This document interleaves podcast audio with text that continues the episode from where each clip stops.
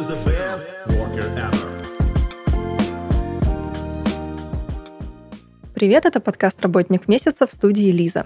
Сегодня мы получим ответы на все интересующие нас вопросы, касающиеся криптовалюты и майнинга. Уровень погруженности в тему у всех, понятное дело, разный, но мы постараемся разобраться с нуля. Поможет нам в этом криптоэксперт и соучредитель платформы для инвестиций в майнинг криптовалют Оксли Михаил Брежнев. Михаил, здравствуйте. Здравствуйте. Давайте начнем с базового определения. Что такое майнинг? Вот объясните прям для тех, кто не знает, как если бы бабушки и дедушки объясняли. Ну, в принципе, в последнее время так много информации, что я думаю, уже не осталось того, кто не слышал про майнинг, но Не слышал, да, но как бы слышали все, а кто может ответить на вопрос, что это? Да, Думаю, да, да. не так уж много людей. Да, хорошо. А вообще майнинг, наверное, проще всего сравнивать с добычей золота. Вообще криптовалюта, например, в частности биткоин, он ассоциируется с золотом, и он очень похож по многим свойствам. А, Ну а майнинг, соответственно, похож на добычу этого золота.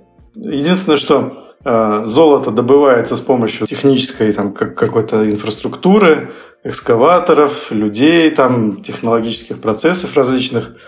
А криптовалюта да, с помощью майнинга, она добывается э, с помощью вычислительных мощностей. Да? Допустим, компьютеры, видеокарты. А В последнее время вот э, валюта появилась э, с помощью жестких дисков. Ну, так или иначе, в любом случае, это использование какой-то вычислительной мощности, каких-то процессоров разного рода. Ну, вот, то есть добыча вот такого вот виртуального золота. Ну а как э, вот этот э, процесс сам происходит, как появляется э, валюта, криптовалюта, как из ничего создать э, вот это нечто, обладающее очень даже осязаемой ценностью по итогу на рынке. Как я уже говорил, это делается с помощью вычислительных э, устройств каких-то, да, например, с помощью э, какого-то компьютера с мощной видеокартой. да. А, То есть э, этот компьютер подключается к интернету, на нем запускается специальная программа, которая производит э, определенные вычисления по определенному алгоритму, заложенным э, вот в этой самой криптовалюте.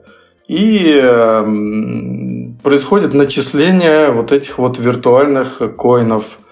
А, Ну, допустим, на видеокартах сейчас самое популярное это там Ethereum майнится. Это руками не потрогать. Единственное, что можно потрогать только само оборудование, которое подключается там в розетку и к интернету. А что это за оборудование? Ну вот э, компьютер, в нем там, видеокарта, но может быть что-то еще дополнительное или это все, что нужно? Вообще все начиналось э, с обычных компьютеров, с центральных процессоров, там Intel, AMD и подобных. А Потом, когда вычислительные мощности росли, туда добавились видеокарты. Ну, а после видеокарт уже следующая стадия развития – это специальные вычислительные чипы, их называют ASIC-чипами. И, соответственно, отсюда название появилось ASIC-майнеры.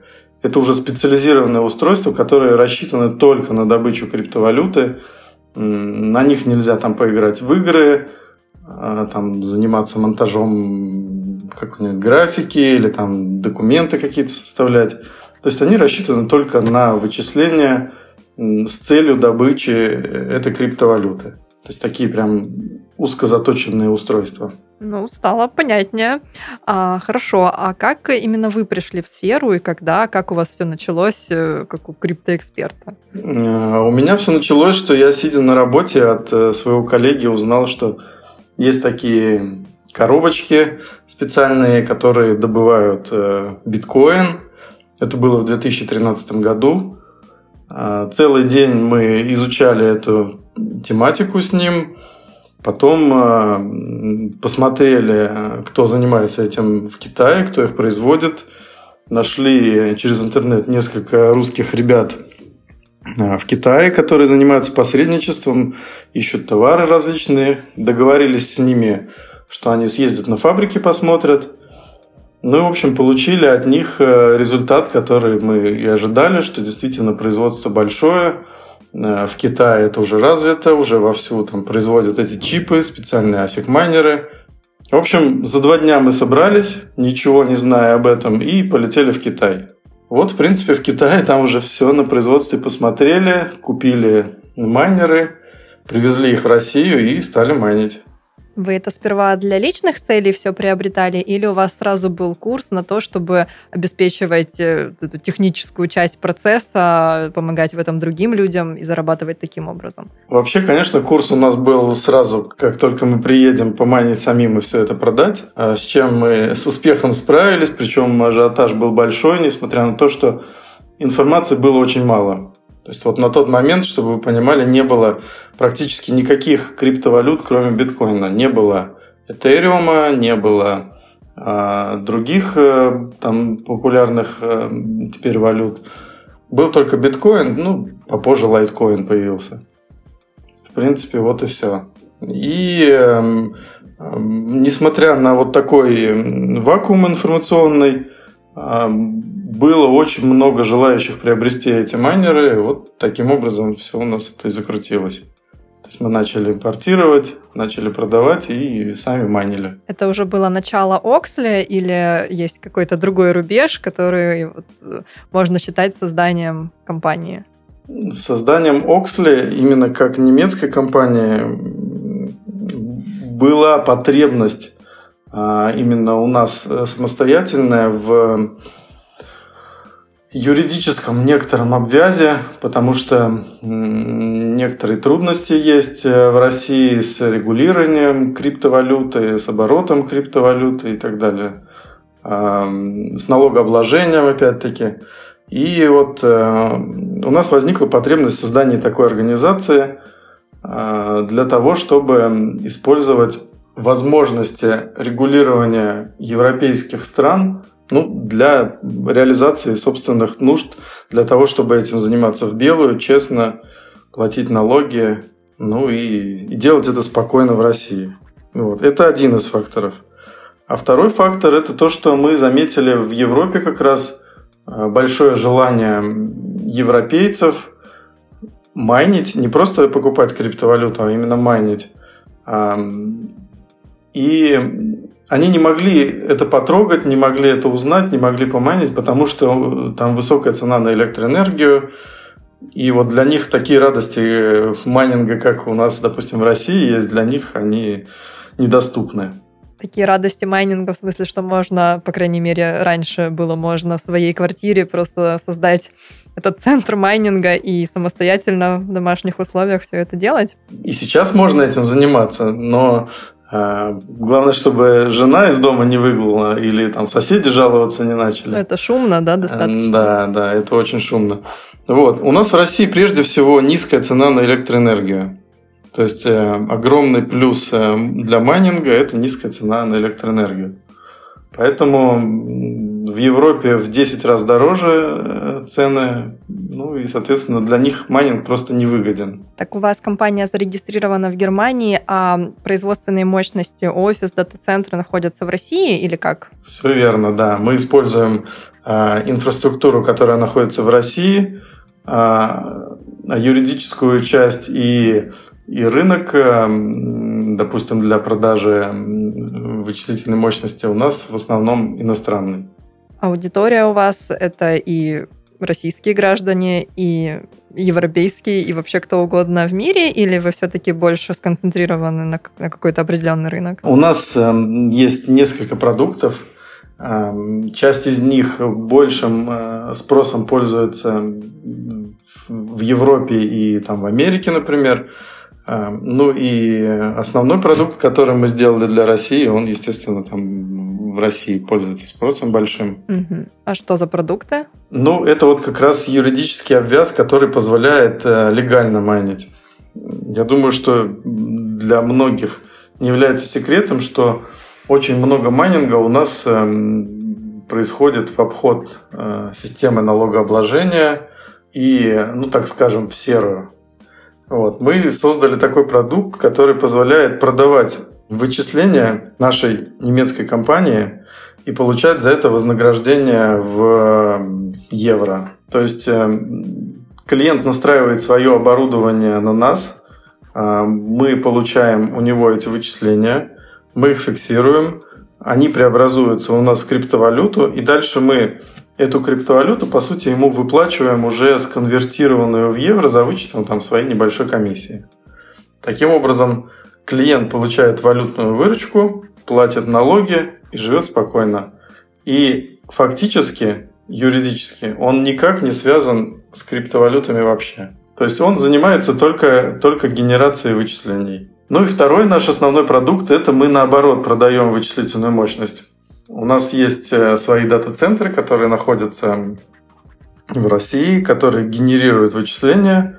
Вот, соответственно, мы эти вычисления уже продаем в основном европейцам, американцам, ну и русских тоже хватает. Потому что у нас, в принципе, очень выгодные условия, низкая цена на вычисления и хорошие контракты. Вот эти все ухищрения, к которым вынуждены прибегать майнеры в России, чем они обусловлены? Какая сейчас э, законодательная база, которая регулирует их деятельность? Ну, у нас получается, что э, законодательно деятельность уже зарегулирована вот с 2021 года, но фактически невозможно нормально намайнить криптовалюту и потом ее продать. Продать так, чтобы это было официально с документами, это можно было задекларировать, а, читаться в налоговой, заплатить налоги и так далее. То есть у нас пока нет таких инструментов, чтобы это можно было делать официально. То есть никто, ну, по сути, майнингу не препятствует, но нормальных инструментов нет. Вот мы, собственно, и предложили такой инструмент. Ну, если, с одной стороны, никто не препятствует, с другой стороны, никто вроде как и не способствует, а, и такое очень непонятное положение вещей, все-таки безопасно майнить в таком случае в России? В России майнить безопасно, если ты не нарушаешь закон. То есть, если ты не крадешь электричество, да, как многие совершают такую ошибку, допустим, подключаются по какой-то серой схеме к электричеству, ну, по сути, воруют его. А, ну, естественно, тогда небезопасно. К тебе там рано или поздно придут, в любом случае. А, ну, либо если ты там забыл заплатить налоги, например. Вот, но опять-таки для этого нужно пользоваться правильными ресурсами и правильными инструментами, чтобы официально получать доход с продажи криптовалюты или с продажи вот вычислений, как мы предлагаем – ну и, соответственно, чтобы была возможность эти налоги заплатить, в принципе. Но это такие вот именно что ресурсные, прикладные моменты, там, не воровать электричество, платить налоги, понятно. Но э, вот на уровне юридическом можно ли что-то сделать, какую-то ошибку допустить, что к тебе вот придут и скажут, что за эти действия, связанные с майнингом, э, ты будешь как-то наказан по закону? Ну, сейчас э, майнинг не запрещен, соответственно, наказать э, не за что. Поэтому майнить можно спокойно, не опасаясь там за последствия. Ну, я говорю, единственное, что платить налоги и не воровать электричество. Это вот два основных принципа. А как думаете, почему у нас э, не дают адекватного развития этому направлению? Ну вот я говорил, что в принципе закон недавно принят и еще просто не появилось нормального регулирования, именно опыта нормального регулирования, опыта вот, уплаты налогов, не появилось инструментов, где криптовалюту это можно продать нормально, да. То есть поэтому и приходится использовать такие инструменты, которые вот мы изначально для себя разработали и теперь предлагаем рынку. А так в целом я считаю, что у нас государство приняло относительно нормальный закон о регулировании цифровых финансовых активов. И можно, можно его использовать, но вот пока не хватает инструментов. А что вообще с ситуацией в мире? Ну вот мы так коротко сказали, что в Европе вроде как все сильно лучше, и раз вы зарегистрированы в Германии, соответственно, там вообще все хорошо.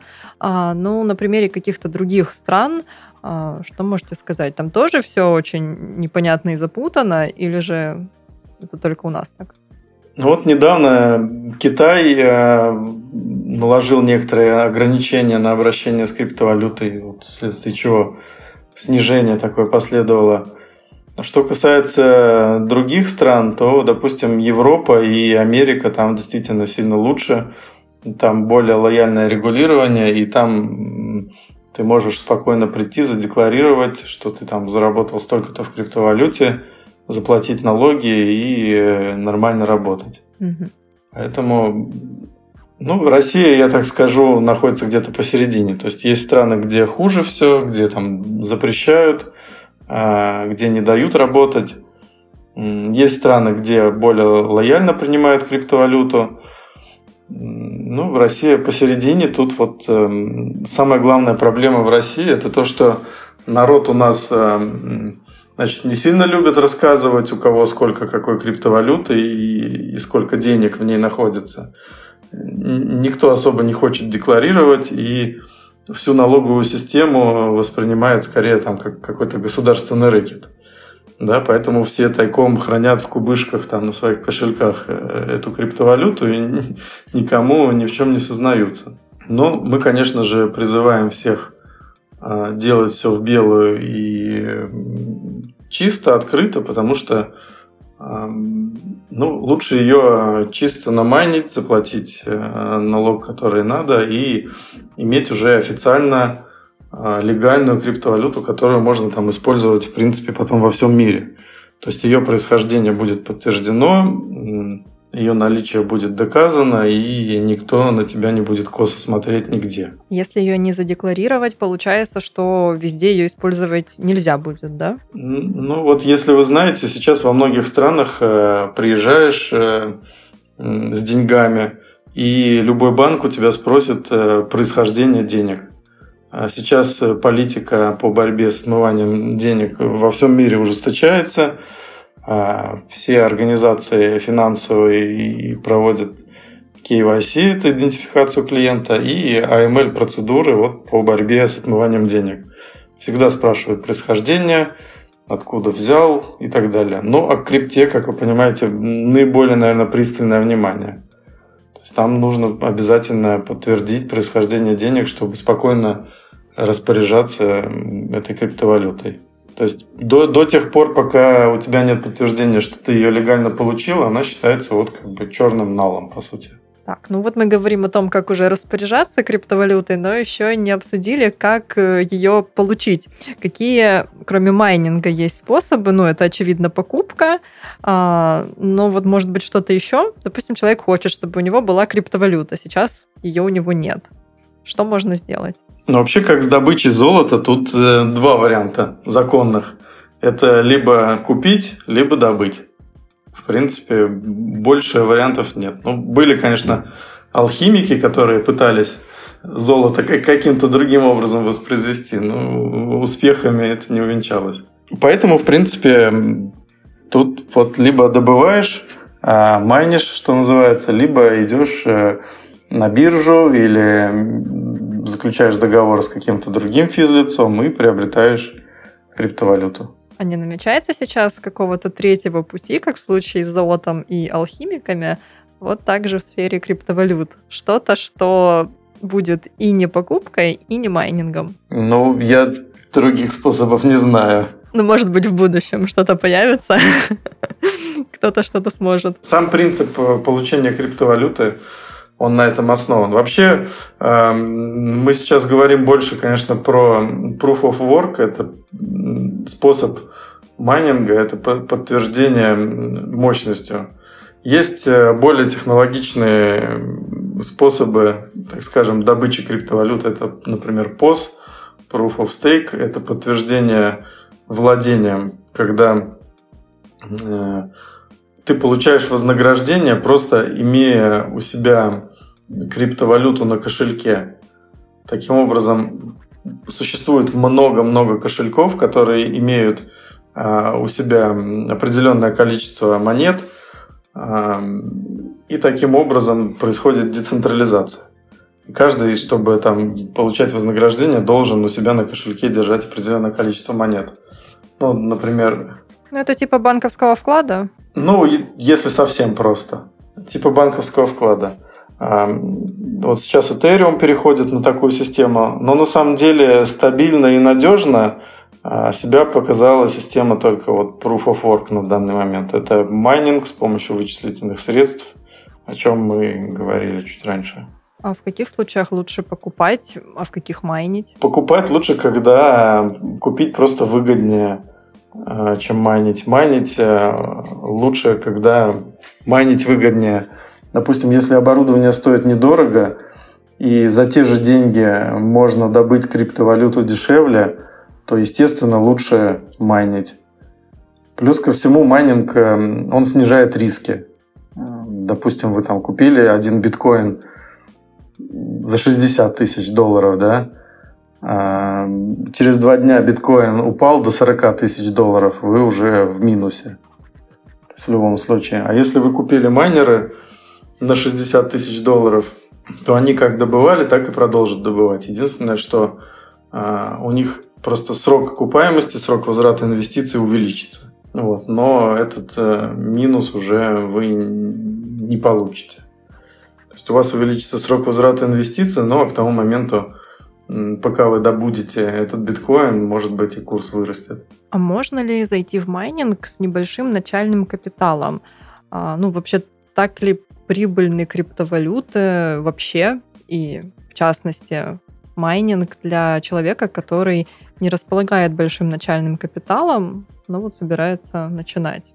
Вообще в майнинг можно зайти с любым начальным капиталом. У нас как раз э, сервис, который продает э, вычислительные мощности, он на это и рассчитан. То есть, если у человека не хватает денег, чтобы купить там майнер, например, за 1 миллион рублей, он может купить контракт, например, на не целый майнер, там, а на одну десятую майнера, да, э, и иметь мощность не целого майнера, а одной десятой майнера.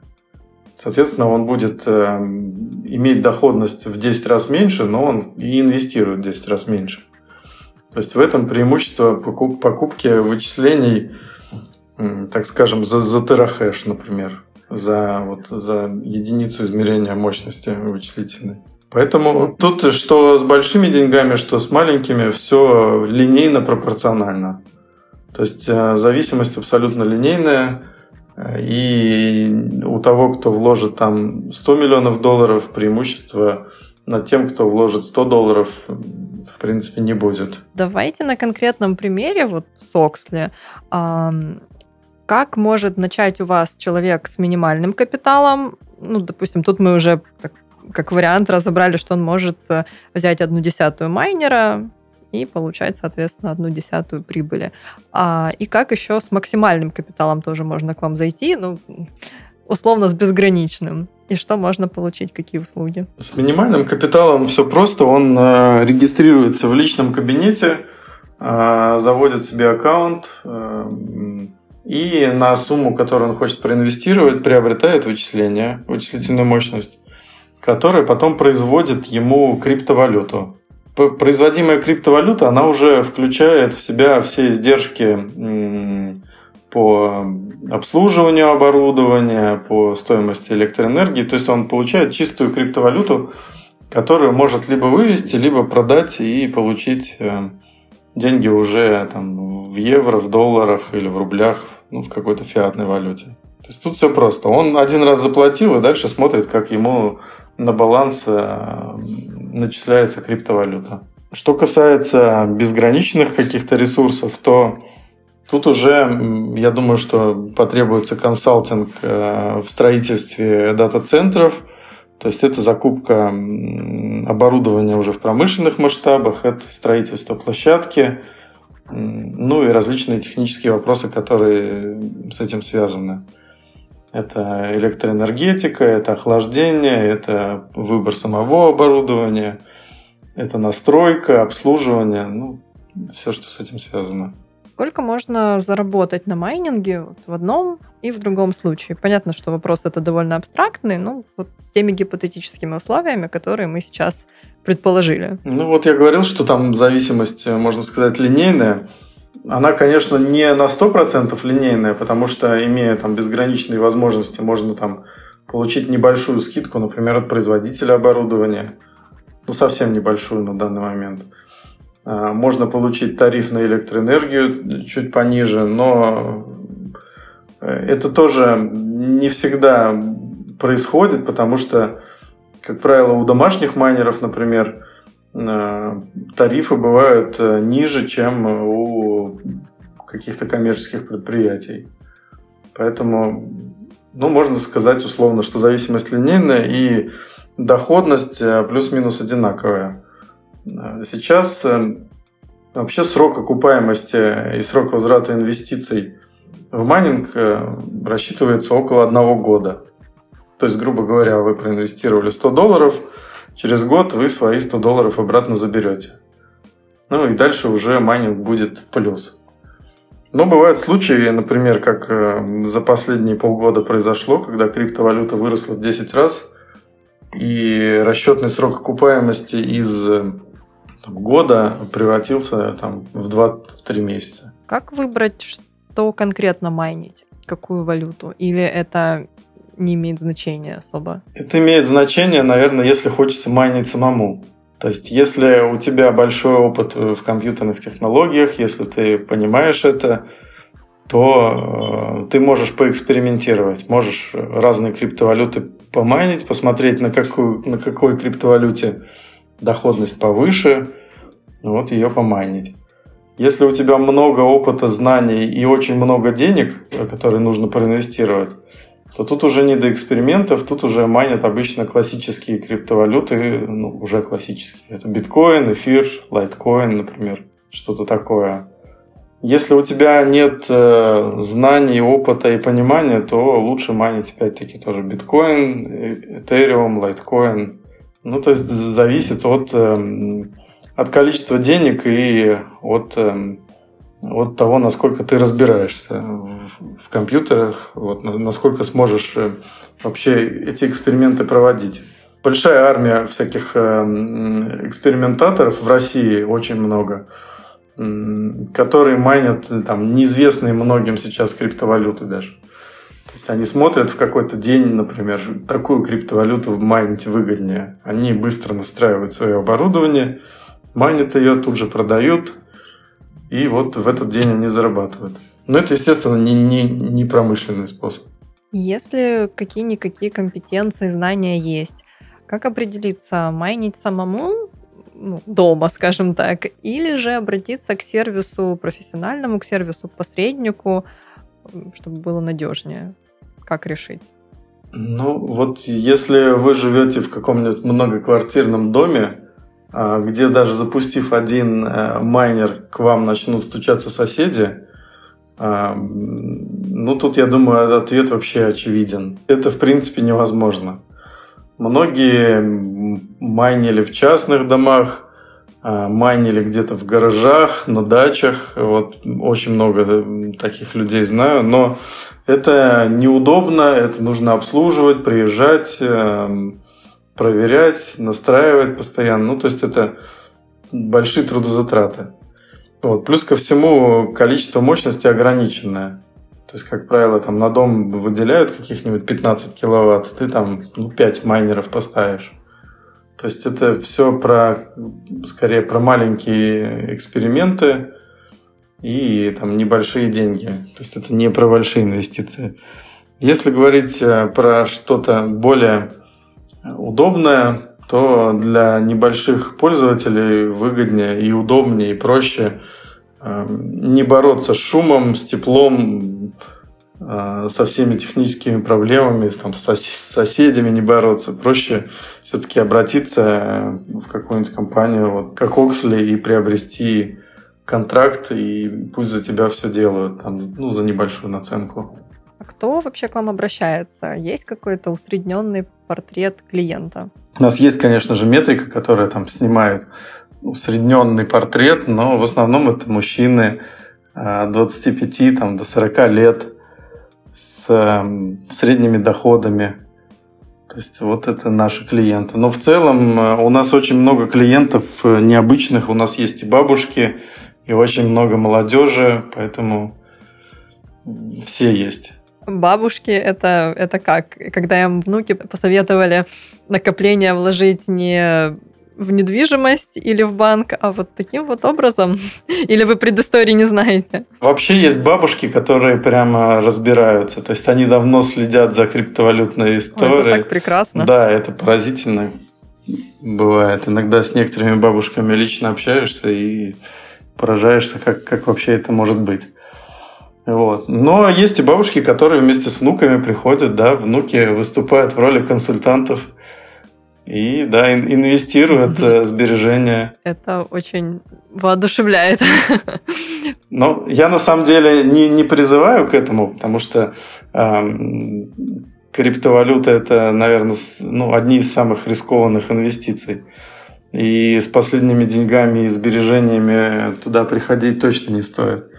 Вот. Но, в принципе, средний портрет человека, который приходит, он говорит о том, что человек не с последними деньгами все-таки приходит. Ну, даже просто само желание разобраться, уже не говоря о том, чтобы попробовать, а, о том, наверное, говорит, что уровень финансовой грамотности общий – понимание того, что происходит в мире финансов и технологий, он растет. Это очень здорово, мне кажется. В России он э, очень высокий, и э, по статистике у нас уже 10% э, населения имеют криптовалюту.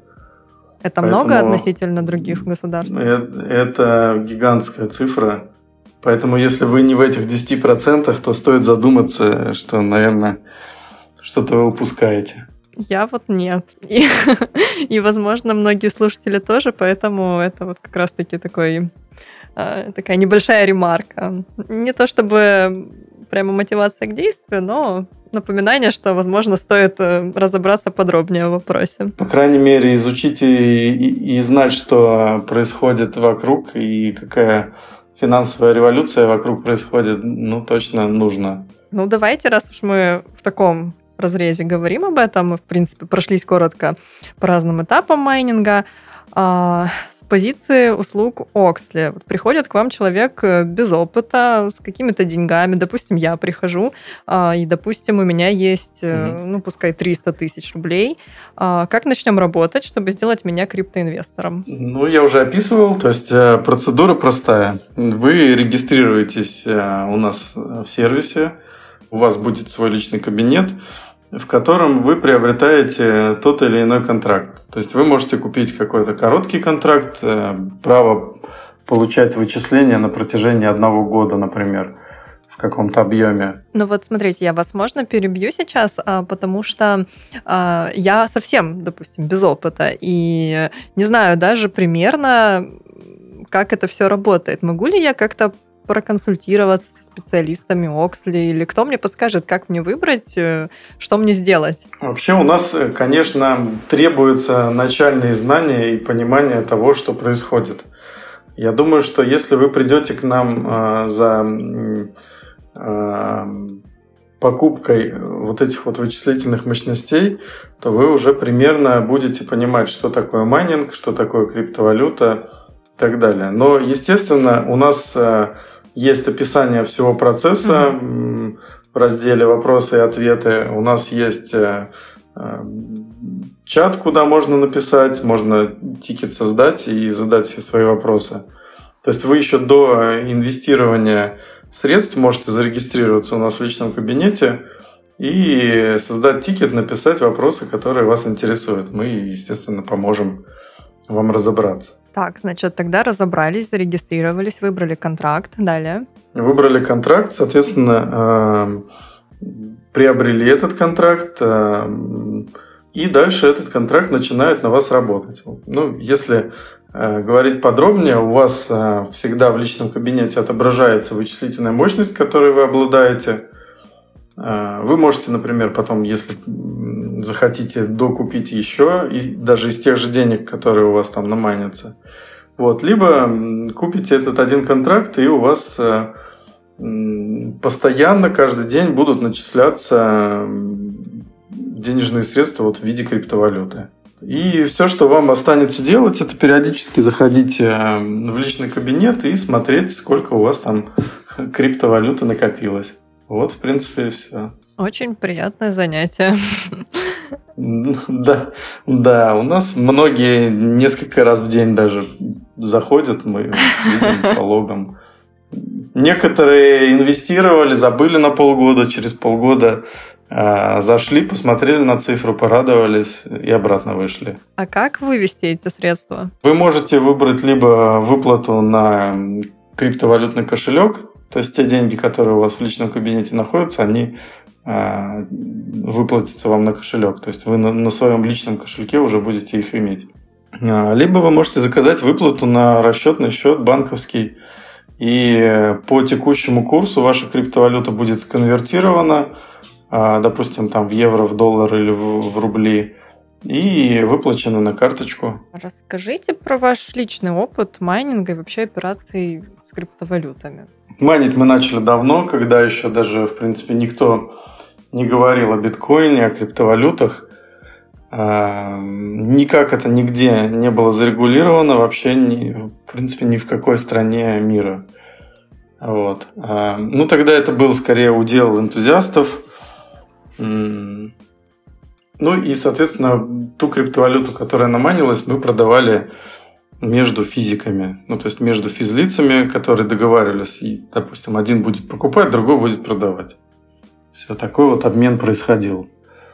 Ну вот в России он и сейчас, наверное, больше всего места занимает в обмене. То есть люди между собой договариваются, один продает, другой покупает. В принципе, по такому же пути и мы шли.